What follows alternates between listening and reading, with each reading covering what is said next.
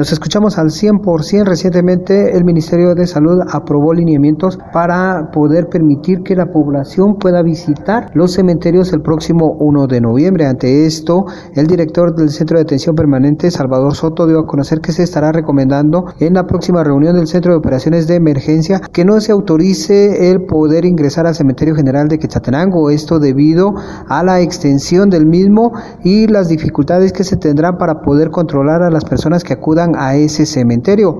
Esto es lo que explica el director del CAP.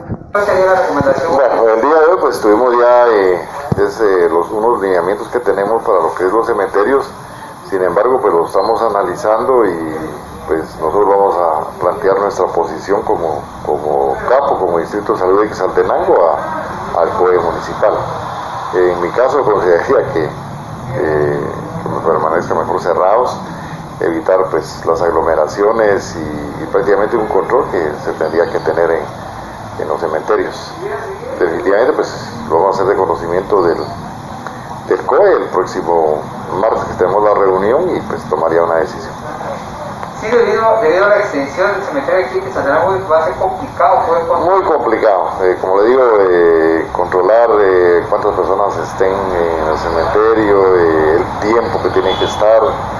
Bueno, sí lo veo bien complicado. Como le digo, la postura al menos propia es evitar ese tipo de, de que esté dentro del, cementerio. Sin embargo, como le digo, pues eso pues ya lo vamos a, esa decisión se va a tomar, tomar conjuntamente con el COE municipal.